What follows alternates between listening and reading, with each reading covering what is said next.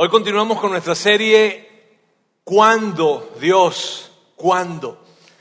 Eh, para las personas que nos visitan hoy por primera vez, quiero decirles, una serie no es más que un tema que tomamos y lo vamos desarrollando semana a semana.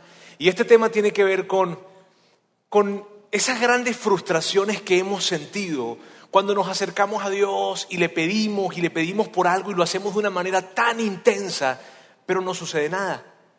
Y, si tú eres un seguidor de Jesús, si tú crees en Dios, seas cristiano, católico, si tú eres un seguidor de Jesús, tú, tú sabes de lo que yo estoy hablando. Inclusive si tal vez tú no eres un seguidor de Jesús, inclusive si tal vez tú no crees en Dios, en algún momento de tu vida, tal vez tú coincidas conmigo en esto, que en algún momento de tu vida has levantado tus manos al cielo o has cerrado tus ojos y has dicho algo como que, mira, si hay alguien allá afuera, si, si hay una fuerza, el cosmos, el universo que puede intervenir, ahora yo, yo, yo pido que por favor intervenga.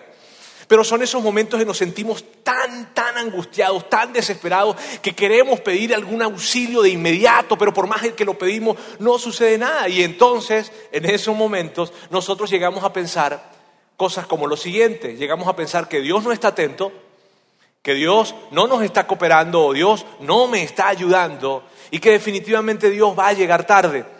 ¿Sabes por qué? Porque en esos momentos no estamos pidiendo caprichos, no son momentos en donde nosotros nos acercamos a Dios para pedirle, bueno, este, eh, Dios, concédeme, por favor, ayúdame con, con, yo quiero ser millonario. No, no, no pedimos eso. En esos momentos lo que hacemos realmente es Dios, Dios, por favor, dame un trabajo. No le estamos pidiendo a Dios que nos haga millonarios, le estamos pidiendo a Dios que por favor nos consiga un trabajo. En esos momentos nosotros no estamos pidiéndole a Dios, Dios, por favor, consígueme, dame un carro nuevo. No, le estamos pidiendo un medio de transporte. Son esos momentos en donde no le pedimos cosas, ah, tú sabes, increíbles. No, lo que estamos pidiendo son cosas normales, cosas que tiene todo el mundo, cosas que necesitaríamos para vivir la vida normal como cualquier otra persona. Eso es lo que pedimos en esos momentos. Pero al, ver que no sucede nada, al ver que no, no hay una respuesta aparente, entonces empezamos a tener y albergar ese tipo de pensamientos en nuestra mente y pensamos que si Dios definitivamente está en silencio, entonces Dios está ausente. Y cuando nosotros permanecemos mucho tiempo en, ese, en esa situación, ¿sabes? Lo que sucede es que si permanecemos mucho tiempo, probablemente tal vez empieces a dudar, a dudar de Dios, a dudar de su naturaleza, a dudar de su carácter, a dudar en esto de que Dios, óyeme, Dios, Dios como que no sé si me ama, o, tal vez Dios ama más a unas personas que a otras, en fin, no sé, eventualmente pudieses, pudieses llegar a creer que Dios no existe. Y, quiero, quiero, antes de entrar en la historia que hoy vamos a tocar, que hoy vamos a abordar, yo quiero primero aclarar esto, ¿sabes? Porque, porque hay quienes pudiesen llegar a la conclusión de que Dios no existe porque no están recibiendo esa cooperación de Dios. Y ese razonamiento, amigos, no es algo racional. Porque tú no puedes llegar a la conclusión de que porque Dios no está cooperando, entonces Dios no existe. O sea, no, no, puedo tener un argumento de que alguien exista o no dependiendo de que colabore o que ayude o no ayude. ¿Sí ves? No es algo racional. ¿Y por qué lo hablo? Lo hablo porque esto tiene un componente emocional alto. Porque cuando estamos en medio de ese, tipo de situaciones donde estamos pidiendo a Dios desesperadamente que llegue algo, pero no llega, las emociones se afectan. Y entonces se afectan más y más y más y más. Y eventualmente podemos llegar a ese tipo de razonamiento en donde decimos Dios no existe. Pero si realmente, si realmente tú pudieras confirmar la existencia de algo o de alguien porque colabore o porque no colabore, eso sería una conclusión no racional. Imagínense, entonces mis hijos llegarían a la conclusión que yo no existo. En algunas oportunidades mi esposa le diría a mis hijos, eh, a ver, Antonella, Andrés, vayan a buscar a papá. Y ellos le dirían, no mamá, papá no existe. ¿Por qué? Porque en algunas oportunidades yo no estoy colaborando con ellos. Entonces tú no puedes concluir racionalmente que, alguien exista o no, dependiendo de que colabore o no. No es algo realmente racional. Y, lo comento porque es necesario, antes de continuar con la historia o, abordar la historia del día de hoy que tenemos que abordar, aclarar esto, porque no es algo que, sea sustentable. Por eso en esta serie estamos hablando de, cosas que sí consideramos muy sustentables. Estamos hablando de historias reales que se encuentran en la Biblia, de hombres que Dios amaba, de hombres que Dios conocía sus nombres, sin embargo vivieron las mismas frustraciones que tú y yo vivimos. Gente que en algún momento, hombres que en algún momento llegaron a decir Dios como que no está atento, Dios como que no me va a ayudar y Dios como que definitivamente va a llegar tarde. Pero en medio de esta serie hemos visto que, que todo esto que puede llegar a pasar y que definitivamente pasó en estos personajes y pasa en nuestra vida, no significa o no habla de lo que Dios siente por nosotros. No habla ni significa que Dios me ama o no me ama, no dice nada de tu fe, ni dice nada de tu obediencia. Que por algún momento a lo mejor hemos pensado que si Dios no me está contestando, entonces es porque necesito orar más, es porque necesito rezar más, o es porque necesito creer más, porque me está faltando fe y entonces la respuesta no llega. Pero a través de estas historias hemos entendido que no tiene nada que ver ese tipo de situaciones con lo que Dios siente por nosotros. Y eso quedaba claro la semana pasada cuando veíamos la historia de Juan el Bautista, y, yo les súper recomiendo que puedan conseguir el audio o el podcast de esta plática de la semana pasada. Y hoy vamos a ver otra historia. Una historia de un hombre que definitivamente, si tú creciste en la iglesia, tú sabes quién es él. Y, y si no creciste en la iglesia, a lo mejor has escuchado acerca de él. Este hombre aparece en el Nuevo Testamento y la primera vez que aparece este hombre en el Nuevo Testamento aparece con el nombre de Saulo. Luego, posteriormente aparece con el nombre de Pablo pero están hablando de la misma persona. Saulo y Pablo es la misma persona. Ahora, fíjate bien, Pablo fue el encargado de llevar el mensaje de Jesús fuera de Jerusalén.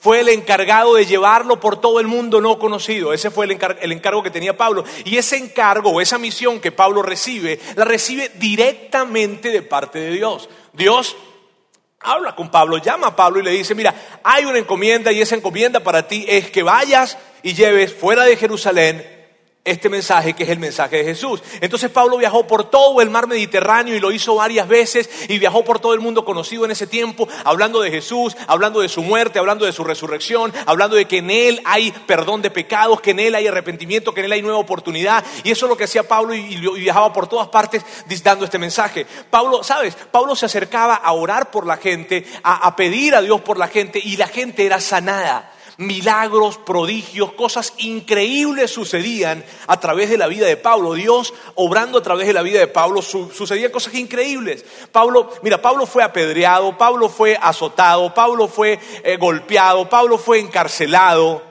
Pablo, Pablo, sufrió tres veces naufragio, a los tres sobrevivió. Pablo en una oportunidad salió una serpiente y lo mordió. Pablo, una, un día en la vida de Pablo era una aventura completa. Era increíble la vida de Pablo. Y, él no pasaba todo esto porque él era una mala persona, porque estaba metido en, tú sabes, en caminos medio extraños. No, él pasó por todo esto porque su compromiso por, por cumplir esto que Dios le había encomendado era tan grande que nada lo iba a detener. Y así de determinado era Pablo. Pablo, Pablo se hace un seguidor de Jesús tres o cuatro años después de la resurrección, porque antes de esto Pablo era un perseguidor de los cristianos. Pero luego Pablo se hace un seguidor de Jesús. Y cuando Pablo se hace un seguidor de Jesús, mira, Pablo lo hizo con toda su vida. Pablo fue determinado, apasionado y comprometido por esto. Pablo, imagínense esto, Pablo escribe aproximadamente la mitad del Nuevo Testamento, esa parte, esa sección de la Biblia, Pablo es quien la escribe. Pablo era un rockstar, hablando de, de, los pilares o los héroes o los promotores de la fe en la iglesia del primer siglo. Ese es Pablo. Increíble. Ahora, Pablo, un poco después de que Pablo se hiciera un seguidor de Jesús, algo sucedió en la vida de Pablo y es que Pablo identifica, llega una aflicción a su vida, algo que era físico y que llegó a la vida de Pablo para irritarle, para molestarle, inclusive para humillarle. Y esto que llegó en la vida de Pablo, sabes, obstaculizaba que Pablo pudiese hacer bien o hacer mejor el trabajo que había recibido de parte de Dios. Esto fue muy difícil para Pablo, era algo que lo irritaba y que estaba constante en la vida de Pablo. Entonces Pablo hizo lo que tú y yo hubiésemos hecho normalmente.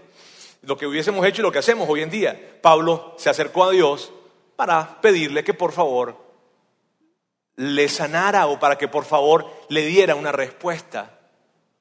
Mira, con todo el antecedente que yo te doy de Pablo, y cuando tú ves, bueno, Pablo, mira, Pablo, Dios obraba milagros a través de Pablo. Pablo escribe la mitad del Nuevo Testamento. Pablo es encarcelado, es apedreado, todo esto lo hace por Dios. Y tú sabes eso, y, sabes eso de Pablo, y Pablo te pregunta, oye, ¿tú crees que yo pudiese pedirle algo a Dios y me va a responder? Con todo ese antecedente tú le dices, Pablo, ve tranquilo, viejo, porque no, o sea, te van a decir que sí, no hay forma de que te digan que no. Pablo, por favor, si tú has dado tu vida, dedicaste 20 años de tu vida para, para hablar y para, para, para viajar, para recorrer muchos lugares, esforzándote, exponiéndote a peligros, a cualquier cantidad de cosas, y todo lo hiciste por llevar el mensaje, ¿cómo crees tú que Dios te va a decir que no, Pablo? Por Dios, ve. Y Pablo fue y habló con Dios y le dijo, Dios, aquí estoy, esto es lo que me está pasando, por favor, ayúdame. Y la respuesta de Dios fue, no, no, no.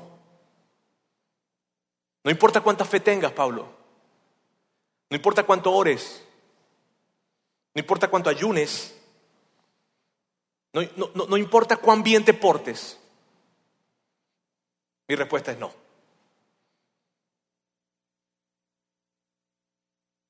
Y es difícil eso, ¿sabes? Pablo recibe de Dios, Dios le dice, o sea, Pablo, Pablo, yo te amo. Pablo, yo, yo sé quién eres, yo te conozco, yo conozco tu corazón, conozco todo lo, que haces por mí.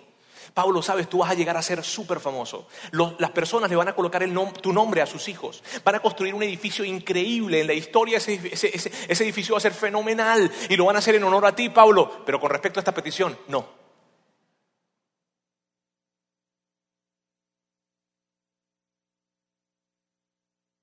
Luego de eso, Pablo sucedió algo muy interesante.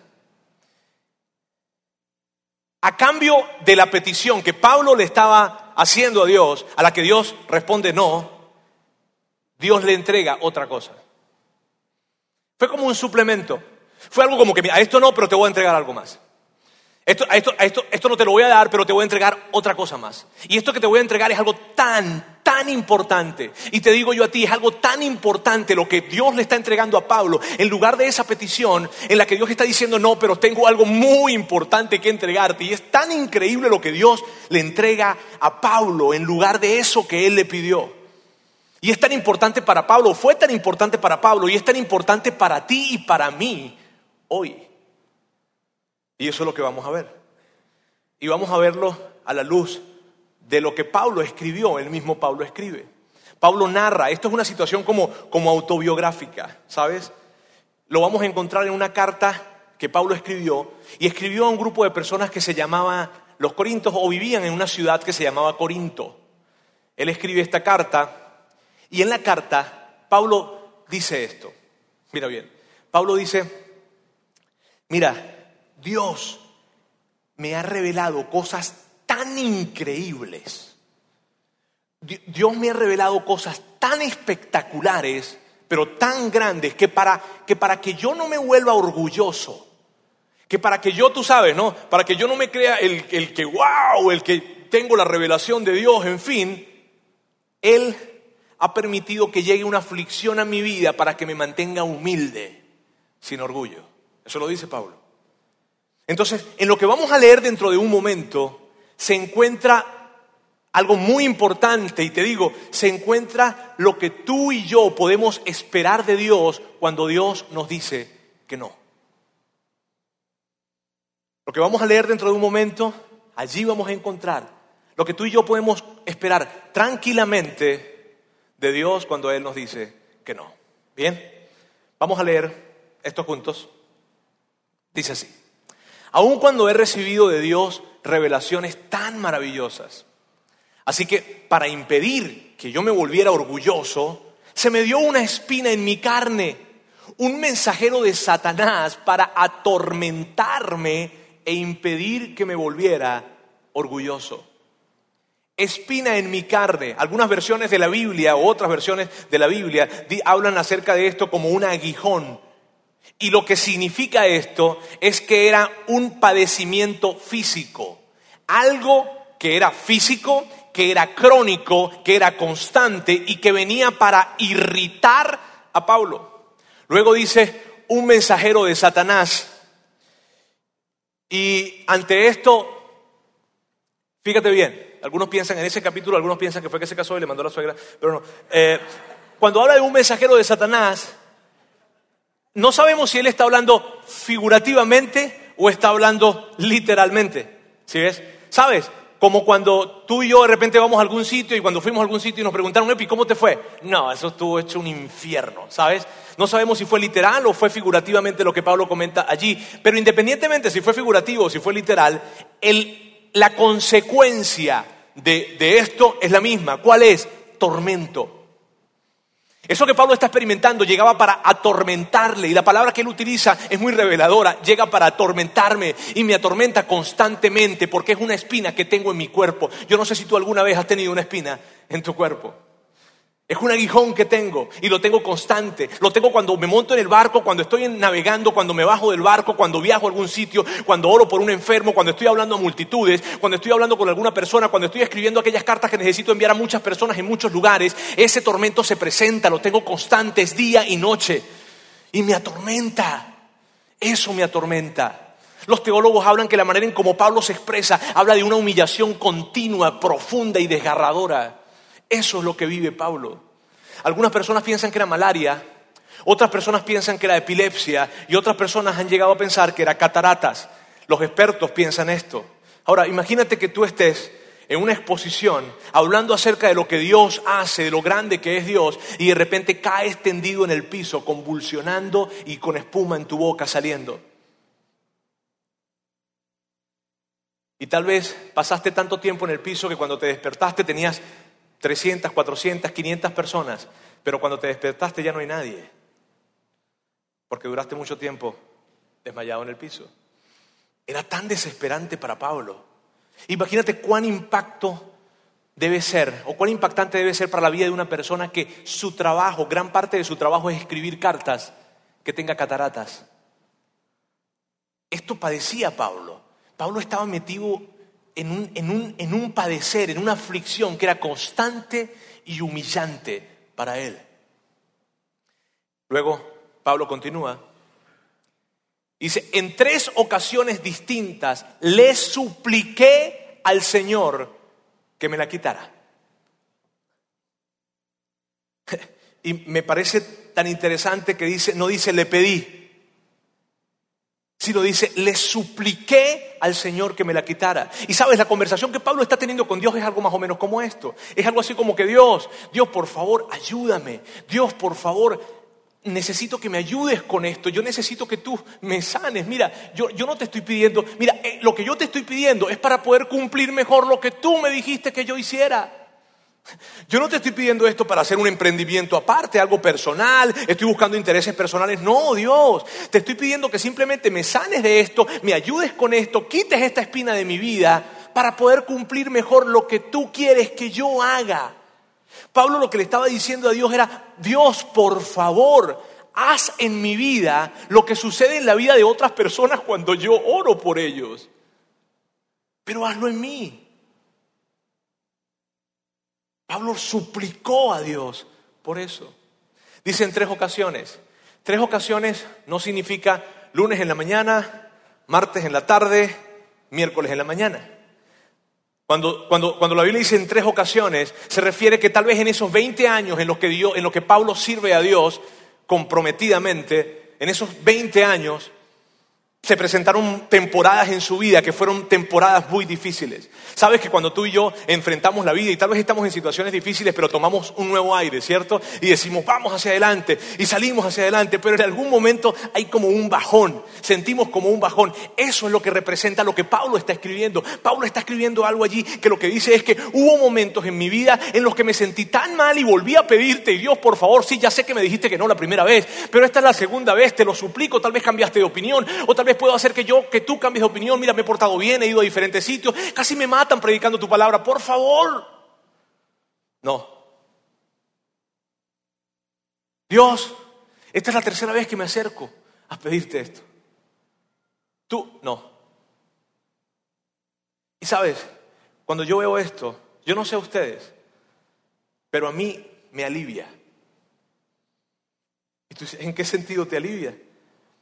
Pablo Mira, Pablo era un hombre increíble.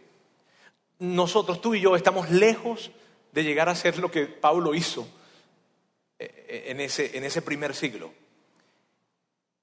Y con todo y eso, Dios le dijo que no.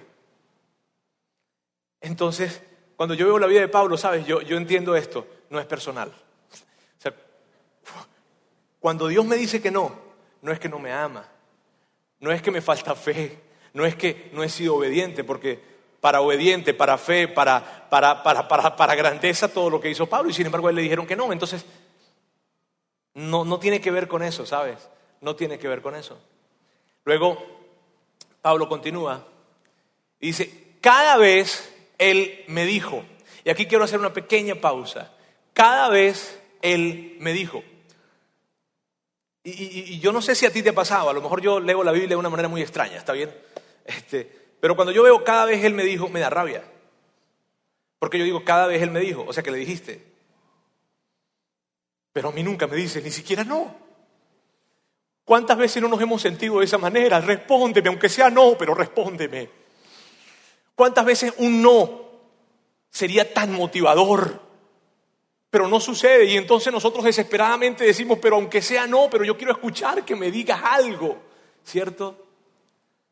Y esto es lo que yo creo acá y estoy totalmente seguro. Lo que Dios le respondió a Pablo es la misma respuesta que Dios tiene para ti y para mí. Y, mira, lo sé, es una convicción muy grande que tengo en mi experiencia como seguidor de Jesús, en mi experiencia como líder de la iglesia cristiana, he visto tantas y tantas personas, cientos de personas, encontrar la respuesta a lo que están viviendo en lo que Dios le dijo a Pablo en tres ocasiones. Siempre la respuesta fue la misma. Una vez, dos veces, tres veces. ¿Cuál fue esa respuesta? Aquí está. Mi gracia es todo lo que necesitas. Pablo, no, pero aquí está mi gracia. Pablo, Pablo, no, pero todo lo que tú necesitas es mi gracia. Pablo, tú me estás pidiendo algo y lo que tú me estás pidiendo no se compara con mi gracia, pero tú no lo sabes. Y la única manera en que tú puedas entender que mi gracia es mejor y es mayor y es espectacular con respecto a lo que tú me estás pidiendo es que yo te dé mi gracia y te niegue lo que me estás pidiendo. Porque solo de esa manera entenderás que mi gracia es mejor que tu petición. Oh. ¿Y qué es la gracia? Y cuando, cuando, cuando, cuando Dios le dice a Pablo, mi gracia es todo lo que necesitas, lo que inmediatamente a mí se me viene a la mente, ajá, ¿y qué es la gracia? La gracia en este contexto, amigos, la gracia en este contexto es sencillamente poder levantarte un día más, es poder dar un paso más, es poder tener la fuerza, el coraje, el poder, la fe, la energía para seguir adelante en medio de esa situación que estás viviendo. Esa es la gracia. Esa es la gracia.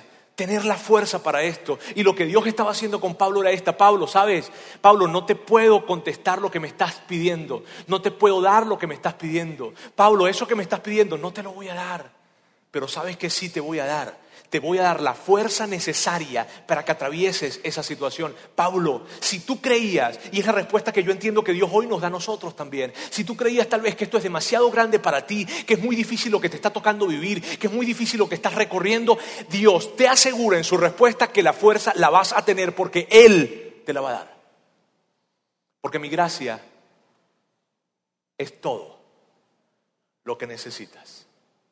Luego continúa Pablo, diciendo, mi poder actúa mejor en la debilidad. Y entonces la frase completa se ve así, mi gracia es todo lo que necesitas, mi poder actúa mejor en tu debilidad, en la debilidad. Y lo que Dios está diciendo, mira, mi poder es más más grande, mi, poder es pleno, mi poder es total, mi poder es maduro, mi poder es realmente completo cuando se presenta en medio de la debilidad. Y si tú has experimentado de alguna manera el poder de Dios en medio de tu fortaleza, no te imaginas, pero no te imaginas cuando se presenta mi poder a través de la debilidad, porque mi poder, el lugar en donde mi poder es pleno y total y llegarás a experimentar el poder de Dios totalmente es en la debilidad no en la fortaleza.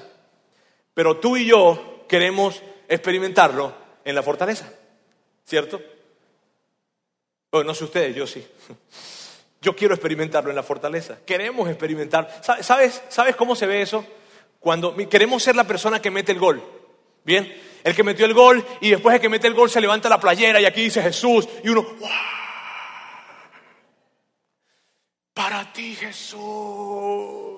Queremos ser el tipo que está bateando y están las bases llenas y lanzamos un jonrón y metemos cuatro carreras y salimos corriendo y todo, todo el, cuadro lo vamos corriendo así.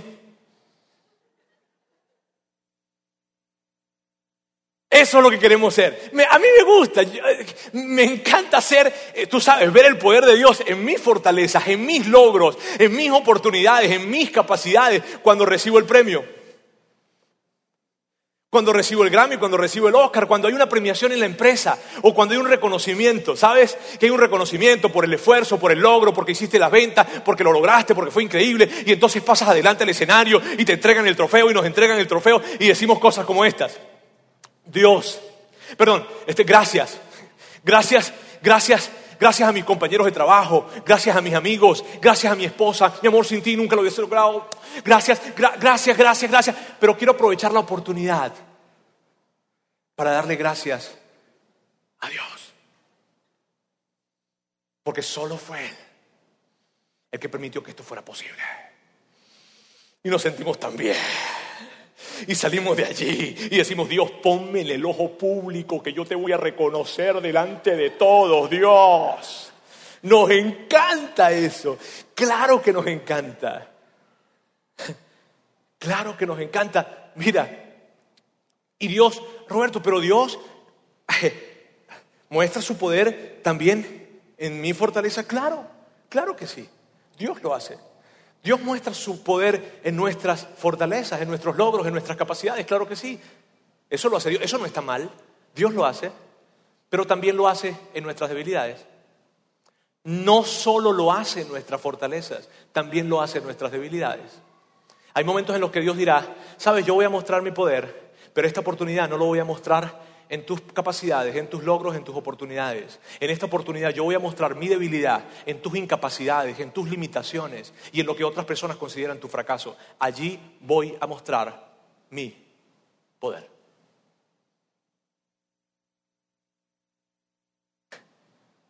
Y, y tú dices, ah, Mira, a mí me emociona cuando yo veo a alguien o cuando veo el poder de Dios en la fortaleza de alguien.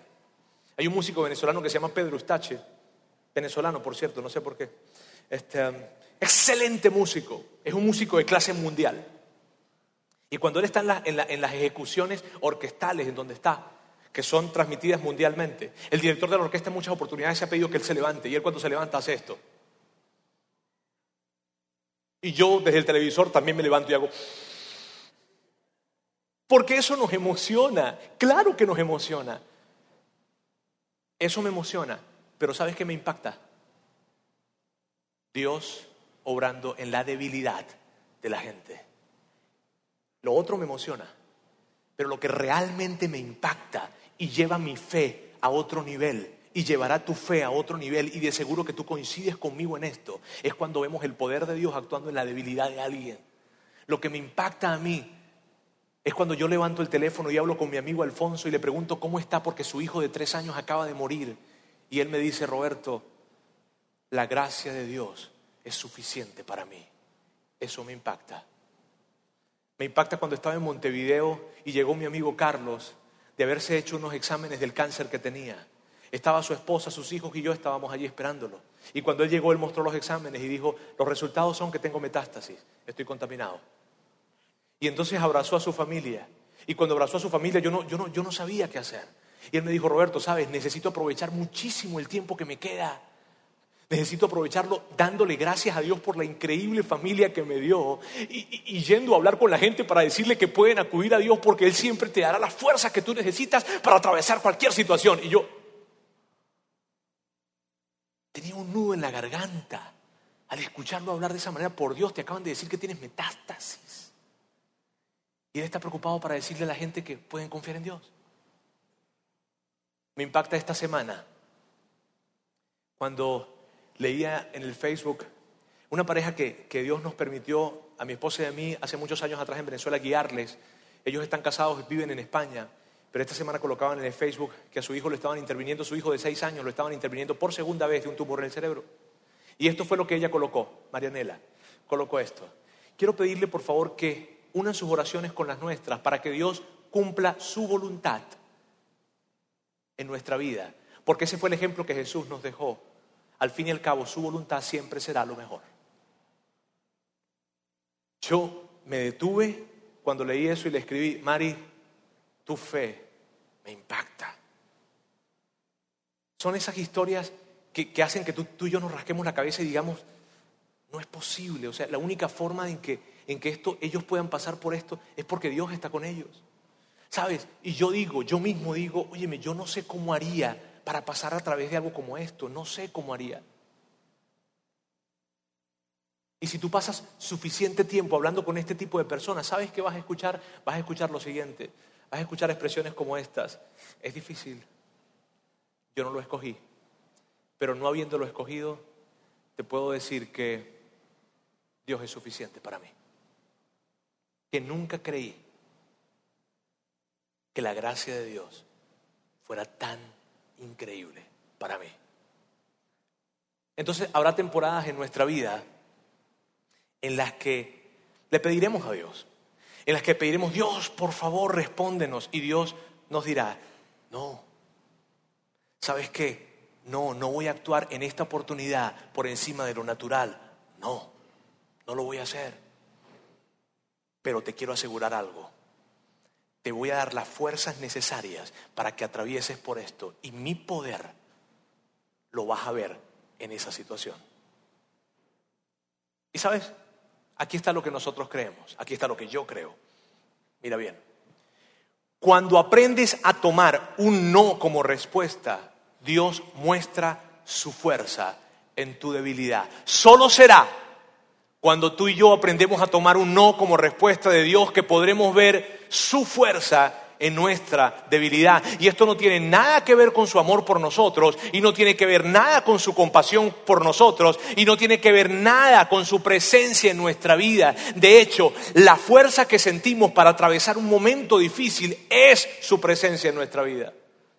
Pablo continúa escribiendo. Dice, así que ahora me alegra jactarme de mis debilidades. Y tú escuchas, ¿de qué? Te alegra, te alegra jactarte en tus debilidades. Pablo, ¿cómo? Porque sabes, cuando tú experimentas la gracia y el poder de Dios en medio de la debilidad, puedes llegar a decir, me alegro en medio de esta dificultad. Es que no lo entiendo, no hay forma de entenderlo, es necesario vivirlo. Y, Pablo, claro que Pablo tiene éxitos. Pablo era Pablo. Sin embargo, Pablo está diciendo, sí, yo sé, yo tengo éxitos, yo, yo lo sé. Pero sabes, su poder lo he visto en mis éxitos y lo he visto en mis fracasos o en mis debilidades. Y te quiero decir algo, su poder es mayor en mi debilidad. Luego continúa. Así que ahora me alegra jactarme de mis debilidades para que el poder de Cristo pueda actuar a través de mí. Es por esto que me deleito en mis debilidades y en los insultos y en privaciones, persecuciones y dificultades que sufro por Cristo, pues cuando soy débil, entonces soy fuerte. ¡Wow! Y yo no sé pero es tan increíble. ¿Acaso a ti no te impacta la vida de personas que en las que Dios ha, ha, mostrado su poder en medio de su debilidad? Esas son las historias que nos impactan. Las historias en las que tú y yo decimos, yo no sé cómo podría vivir en algo como eso. Y tal vez es tu historia. Pero sabes, cuando, cuando el no de Dios se presenta, también se presenta su sí. No, no, no, no te voy a ayudar en esta situación.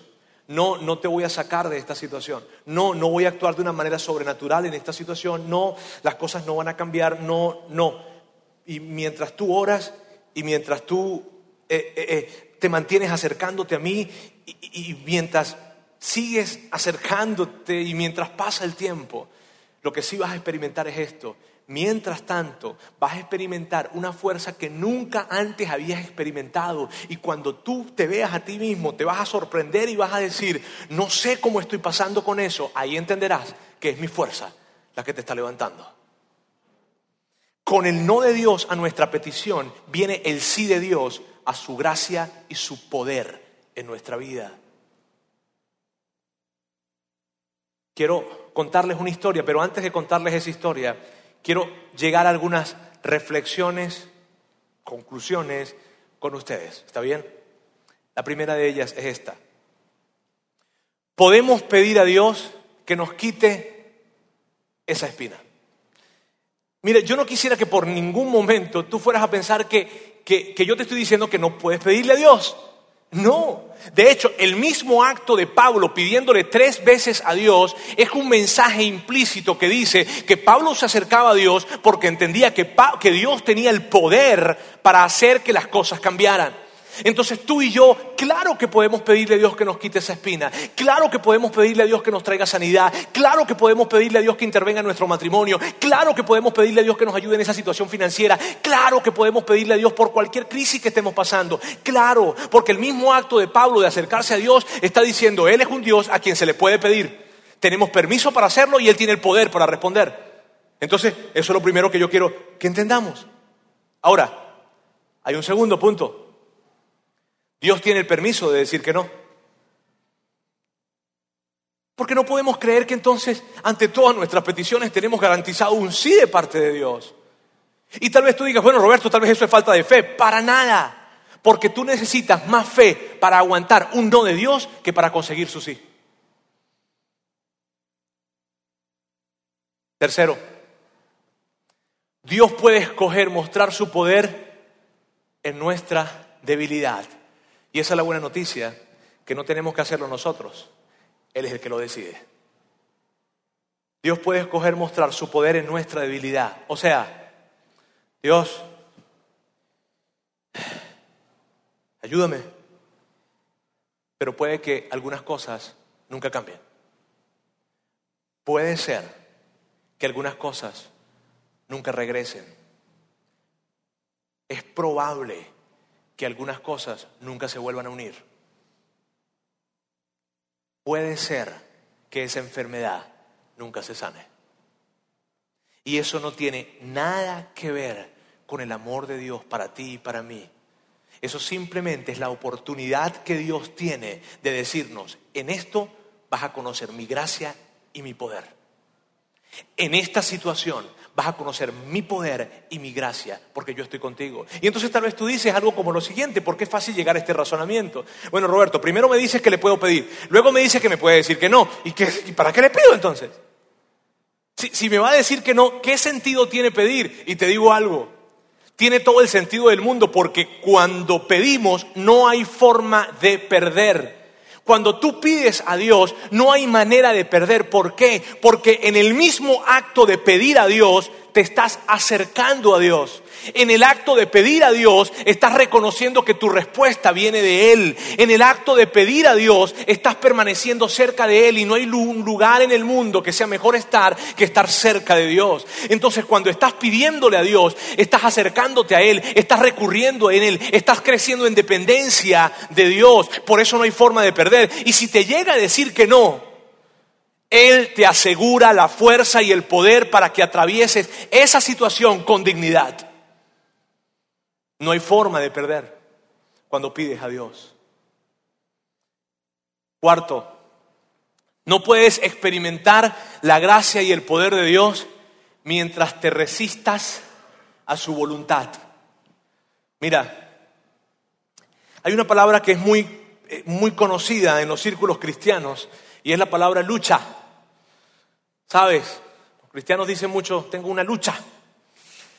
Y eso significa, esa frustración que experimentamos cuando le estamos pidiendo algo a Dios y no estamos recibiendo lo que queremos. Entonces tenemos una lucha. Y es esa lucha que se presenta en la que, ¡ah! pero Dios, pero contéstame. Y entonces no vemos su respuesta, no vemos su respuesta y entonces nos molestamos y tenemos esa lucha y decimos, ya no voy a ir a esa absurda iglesia, no voy a cantar esas absurdas canciones que las letras son toda una mentira, no, no, no voy a leer la Biblia, no voy a escuchar a ese tipo que está allá venezolano, no quiero, no quiero, no quiero. Y estoy molesto contigo. Y Dios tal vez te diga, estás molesto conmigo, pero estás hablando conmigo. Bien, no, no, no, no, no, no, no estoy hablando contigo. Estoy hablando de ti, pero no contigo. Y es una lucha que se presenta, ¿sabes? Y esa lucha es legítima tenerla, claro que es legítima tenerla. Yo mismo he tenido ese tipo de conversación con Dios. El problema es que cuando tú y yo permanecemos mucho tiempo en esa actitud, en esa conversación, ¿sabes qué es lo que va a pasar? Que estaremos atándole las manos a Dios para que nos dé de su gracia y su poder.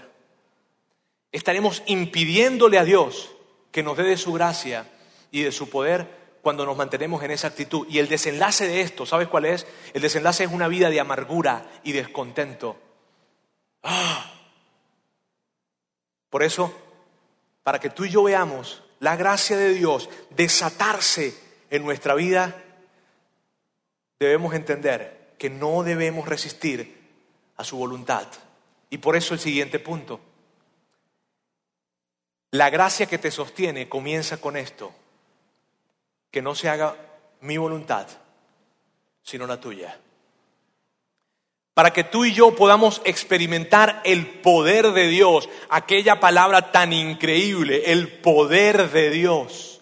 Para que tú y yo podamos experimentarlo en nuestra vida, tendremos que dar un primer paso. Y ese primer paso significa, Dios, que no se haga mi voluntad, sino la tuya.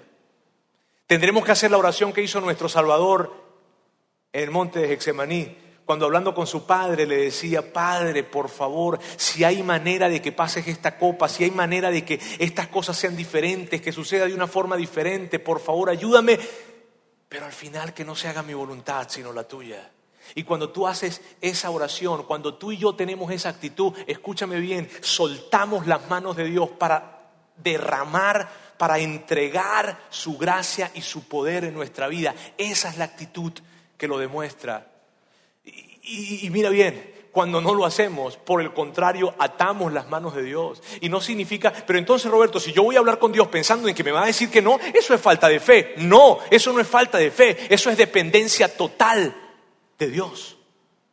Porque al fin y al cabo, Dios no está buscando en tu vida y en la mía un momento de fe, está buscando una vida de fe. Y una vida, se ve, una vida de fe se ve de la siguiente forma. Es una vida en la que celebramos los sí de Dios y en la que atravesamos los no de Dios.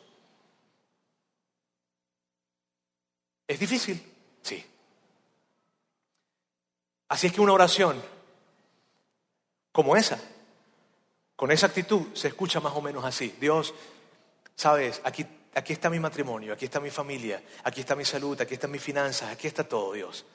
Por favor, ayúdame, porque yo sé que tú tienes el poder para ayudarme. Pero si acaso tú decides que no, necesito que me des la fuerza y el poder para atravesar por esto.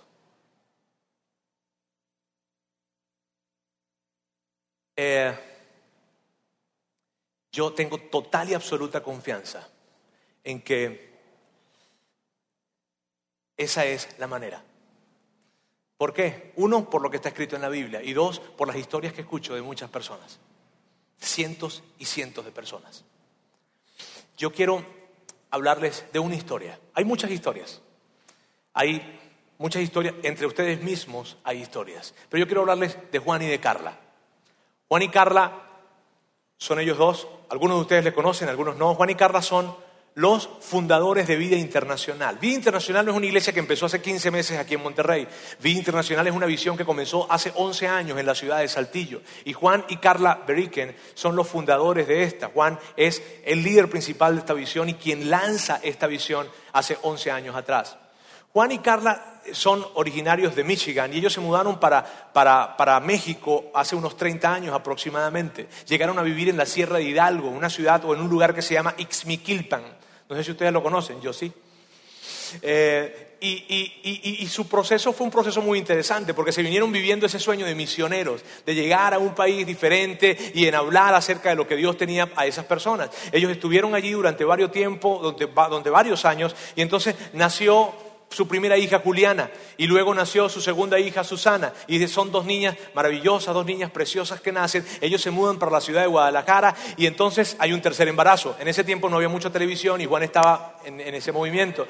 Entonces llega y llega el tercer embarazo. Cuando llega el tercer embarazo es un varón y Juan estaba loco. Juan me cuenta que él estaba tan emocionado con eso porque él decía, al fin voy a poder luchar, al fin voy a poder agarrar y, e irme de cacería con mi hijo, pegarle duro, golpearlo, porque esa es su onda, él es muy ordinario, ¿viste? Y entonces él dice, pegarle, jugar fútbol americano, llevármelo de cacería, ¡ah! y estaba tan emocionado. Nace el niño, un niño precioso, bellísimo, totalmente sano, y pasan dos, tres, cuatro, cinco meses y de repente hay una que empieza a subir, a subir, a subir, a subir, y el niño le da encefalitis.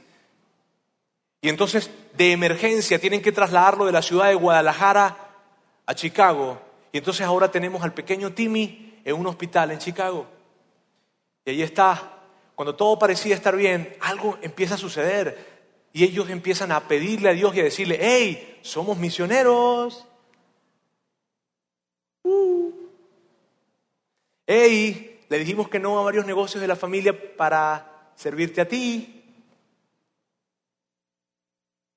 Y su familia en Michigan y su familia en México y muchas personas empiezan a unir su fe para pedir por Timmy.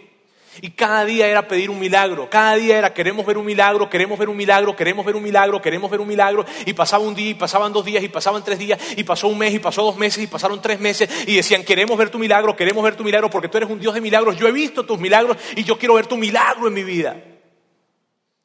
Y así fue tan intensa la petición de Juan y de Carla, pero siguieron pasando los días y el milagro nunca llegó. Timmy cumple 15 años y aún con 15 años su papá alberga la esperanza de un milagro.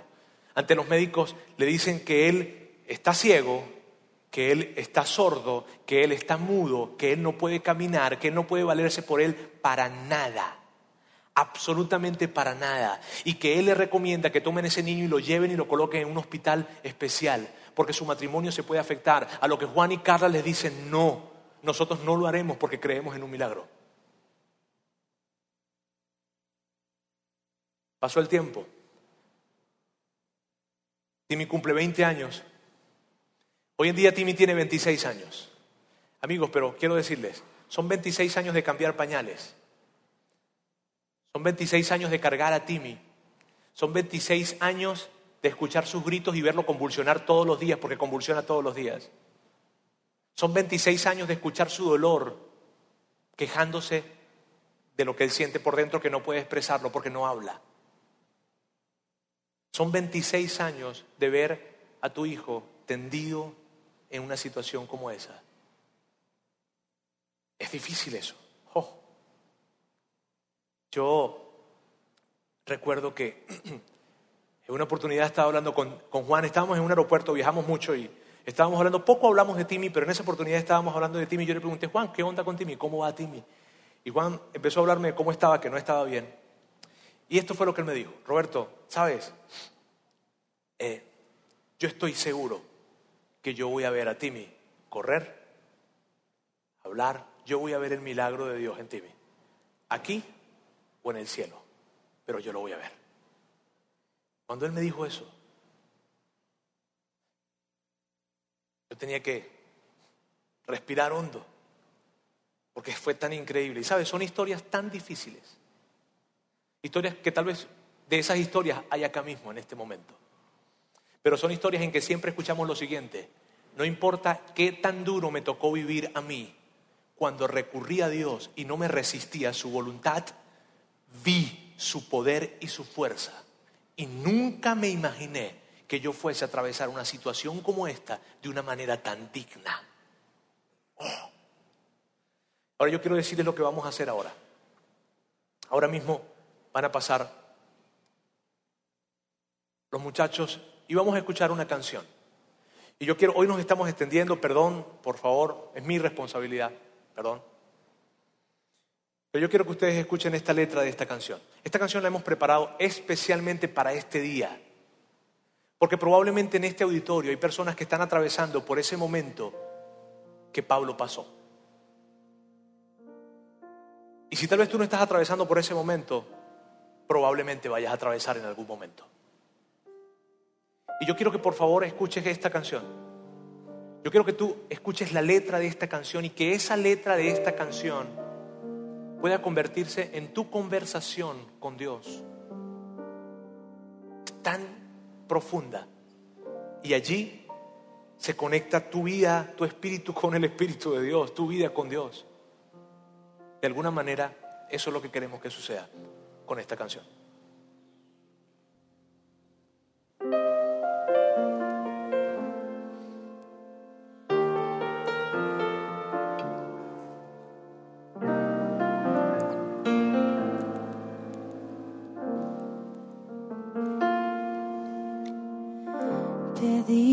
Pedimos gracia, pedimos paz por la familia y cualquier necesidad. Pedimos sanidad, prosperidad que tu mano quite lo que hoy nos hace mal. Y sin saber que escuchas la oración y en tu grande amor nos darás lo mejor. Y que si bendices con la lluvia, que si me sanas al llorar, puede ser que mil noches sin dormir me acerquen más a ti. Puede ser que el dolor sea el disfraz de tu bondad.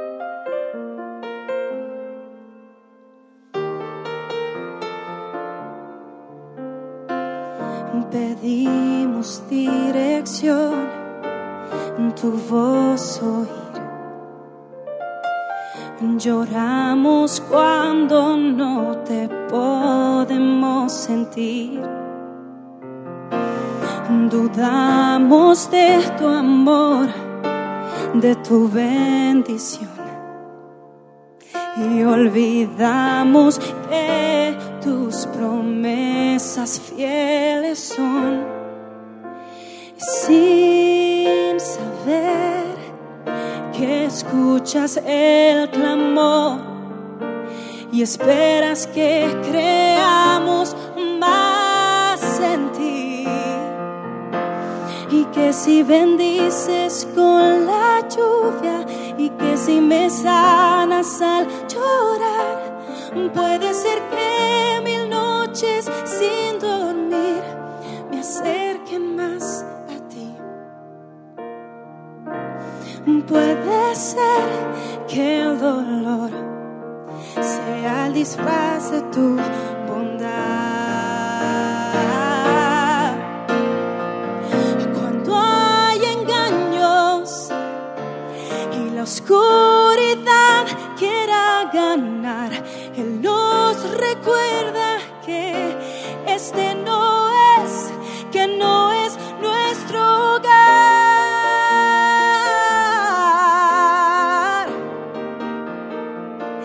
Es nuestro hogar. No.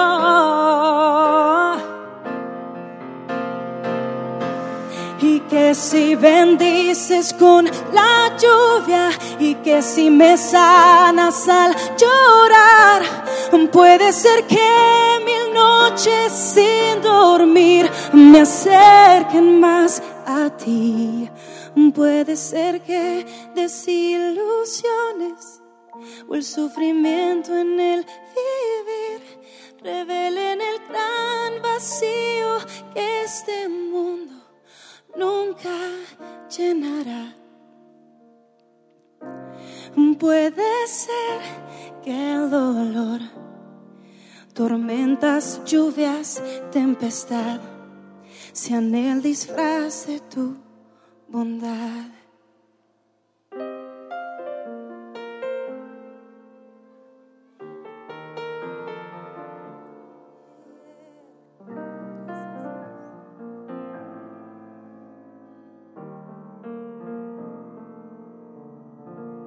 Dios, yo quiero pedirte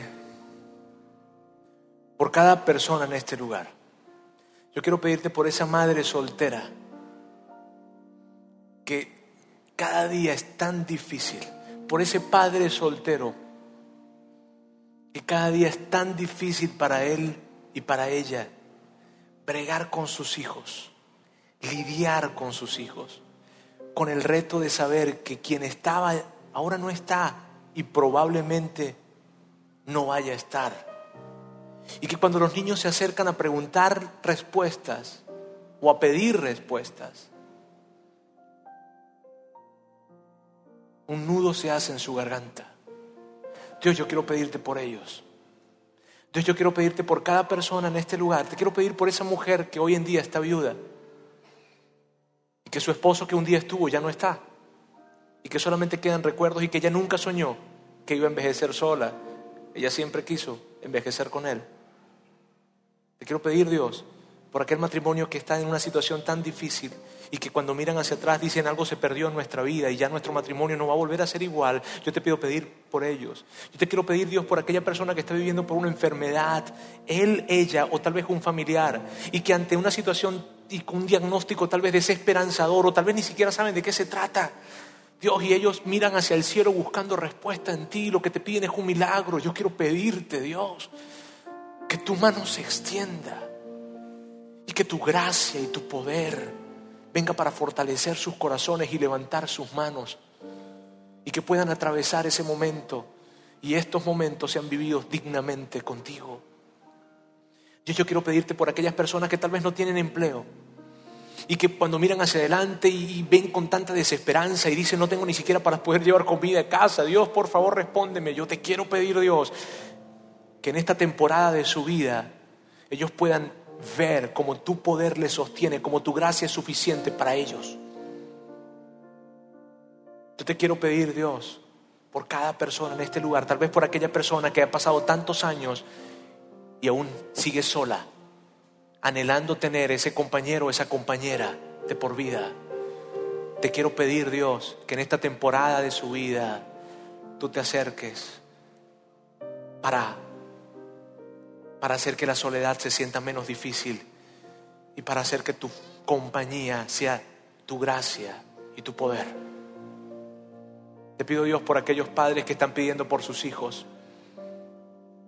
porque tienen situaciones tan difíciles, tal vez están pidiendo que tu hijo vuelva a casa, o tal vez están pidiendo que tu hijo se acerque a ti, o no sé qué pueden estar pidiendo Dios, pero te pido por ellos y que hoy nos recuerdes a todos que tu gracia es suficiente para nosotros y que tú nos prometes que tu poder y tu gracia nos sostendrá.